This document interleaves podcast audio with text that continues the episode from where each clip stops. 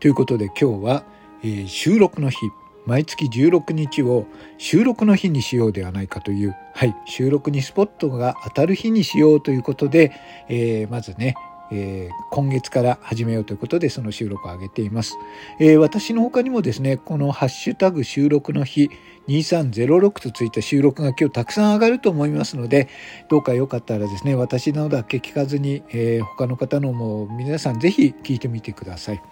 はい。ということで今日は2年6ヶ月目の自己紹介というふうに話しておりますが、じゃあこの私がね、まあラジオトークというところのアプリ、はい、えー、入れたきっかけはラジオが好きだったからというふうに言いましたけれども、じゃあなんでラジオが好きだったのか。はい。まああの純粋にね、ラジオが面白かったからということもあるんですけど、まあ、えー、まあ私がね、あの中学生の頃なんですけど、まあ、ラジオしか友達がいない時があったので、ちょっとその時の話をしようと思います。まあ、あれはね、あの、中学校1年ぐらいの時だったんですけれども、まあ、私、あの、性格はね、ずっと変わらなくて、こういうね、まあ、あの、いわゆる、まあ、バカバカやってるような性格で、その当時なんですけど、まあ、学年で一番ね、まあ、喧嘩強いんじゃないかって言われた、まあ、不良とも結構仲良くやってたんですよ。ただ、ある日ね、突然、ちょっとね、まあ、あの、まあ、一緒にバンドやってたんだけど、ちょっとね、あの、その音楽性の違いって、音楽性の違いって生意気なことを言うようですが、ちょっとあの、その一緒にバンドやりたくないと。えっ、ー、と、やりたくないから、ちょっと他のところでやりたいんだって言ったことが原因で、まあ、それ激鱗に触れましてですね、まあそこから、えー、っと、ちょっと殴る蹴るの暴行を受けまして、はい。もう体格がね、全く違うんで、その、そいつはもうね、あの、中学校1年でありながら、まあ180センチぐらいあって、まあね、運動神経も良かったんで、私その通りにすごい体がちっちゃかったんで、まあ全然勝ち目がないんですよ。で、まあみんなね、学年のみんなも、あの、怖がってたような人間に恨ま、睨まれてしまった結果、まあ何が起こったかというと、まあ翌日から、えー、いじめを受けるようになっちゃうんですね。はい。で、まあ、あの時のことを思い出すとですね、あの、一日経って世界が変わるっていうのはこういうことなのかな。今まで仲良く喋ってた人が、えー、誰も喋ってくれなくなる。はい。えっ、ー、と、ね、今は自分ね、ようはようってって仲良くしてくれてた人が、ちょっと関わると、やっぱ分かるんですよ。関わると自分もそうなるんじゃないかっていう怖さがあるんだと思うんですよね。ねで私もねあのそういう、まあ、中学校の頃っていうのは生きてる世界がちっちゃいじゃないですか。もうもうなんかね先がないような自分が学校行っても誰とも喋る機会もなく。はい。で、もしかしたら、あのね、廊下で会えば回し蹴りを食らうかもしれない。そんなビクビクした生活で、まあね、帰りにはね、あの、なんか転がされたりして、まあ学生服が泥だらけになっちゃったりとか、すごい汚くなって、あの、家帰ればね、母親にどうしたのって言って、いや、ちょっと転んじゃってって言って、何やってんのっていう、もう本当のことなんか言えませんよ。で、家帰ってもね、あの、親と一緒にいるのが嫌、嫌なんですよね。やっぱりそういういじめられている自分を悟られたくないっていうか、まあ学校でどうしてるのって言われてることも何も話したくないから、どうしても自分の部屋に戻るわけじゃないですか。自分の部屋にこもるわけですよね。そうすると、あの、まあ自分の部屋にはね、その当時テレビなんていうものがないから娯楽なんていうものがなくて、その時にあったのがラジオなんですよ。で、まあ深夜のラジオなんていうと結構ね、えっ、ー、と、すごいちょっとエロっぽいこととか言ってて、それを聞いてるとなんとなくすごい楽しくてね、わ、ラジオって面白いなとか思って、布団にかぶってね、まあ、じゃあ、の、母親見つかったら怒られるような内容だったんで、布団かぶって、で、えー、ラジオを聞いてたわけですよ。で、明日学校行きたくないな、明日もどんなことをされるのかなって、みんなに無視されてんだろうな、とか思いながらも、ただラジオを聞いてる人時だけは、えっ、ー、と、ちょっとね、解放されたりしてたですよ。はい。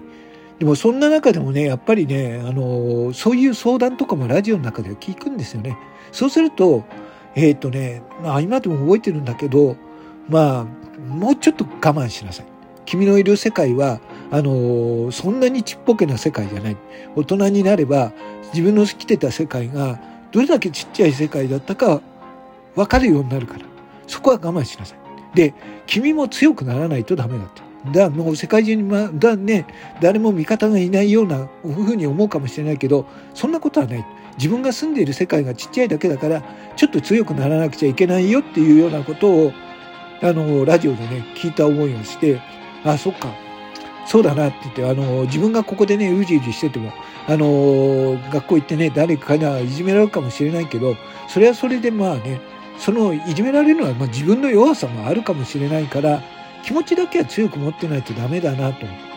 で、思って、まあ、それからね、あの、まあ、成長期だったせいもあるんですけど、ちっちゃかった体がね、まあ、中2、中3になってすごく大きくなって、で、あの、そんなこともあって体鍛えたこともあって、えっ、ー、と、だんだん強い体になって、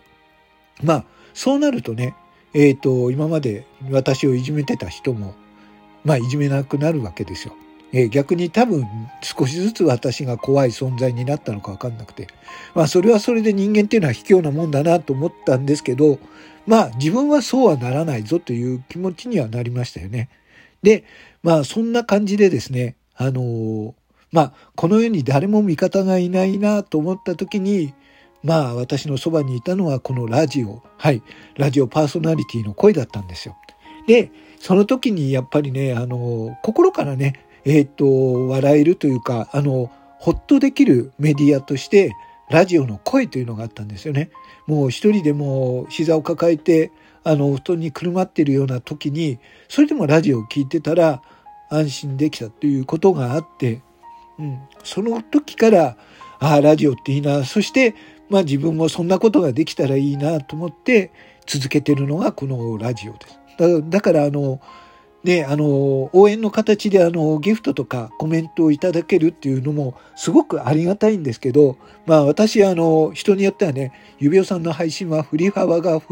広いとか言われますけれども、そうじゃないんです。あの、自分はね、自分の興味のあることだけを話してるんですよね。なので、えー、その、自分の興味の先に、えー、リスナーの興味が重なって一緒に共感できたり、何か意見を言ってもらえることが一番楽しいと思います。で、それでね、あのこの自分の声とか、その話すことで、えー、例えばね、今日は嫌なことがあったなと思った人が、ちょっとね、明日もちょっと頑張ってみようかという気持ちになってくれれば、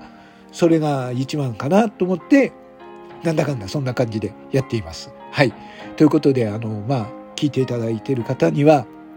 何よりありがたいなということと、あと未だにね、私はラジオが好きなんで、えー、まあ皆さんラジオみたいな配信をしたいって言ってますけれども、私はまあ、ラジオ局ごっこ。ラジオ局っていうのは、えー、すごい下ネタをやる番組もあれば、社会風刺をやる番組もあれば、少し考えてもらうようなドキュメンタリーもあったりします。それを、まあ自分の思うなりにやってみようっていうのが自分の配信なんですね。なので、えー、もう、指輪さんのこの配信が嫌い、この配信は好きっていうことで十分だと思います。とにかくね、自分の興味のあるものに、私の配信のどっかに触れていただいて、何か感じていただければ、それはすごく、あの、ありがたいことなので。で、これからもずっとそういう形でやっていこうと思っています。はい。ということで、私がラジオが好きな理由というのは、そんなことでした。これからもね、そういう感じで聞いていただければありがたく思います。指輪でした。まだまだお話は続きます。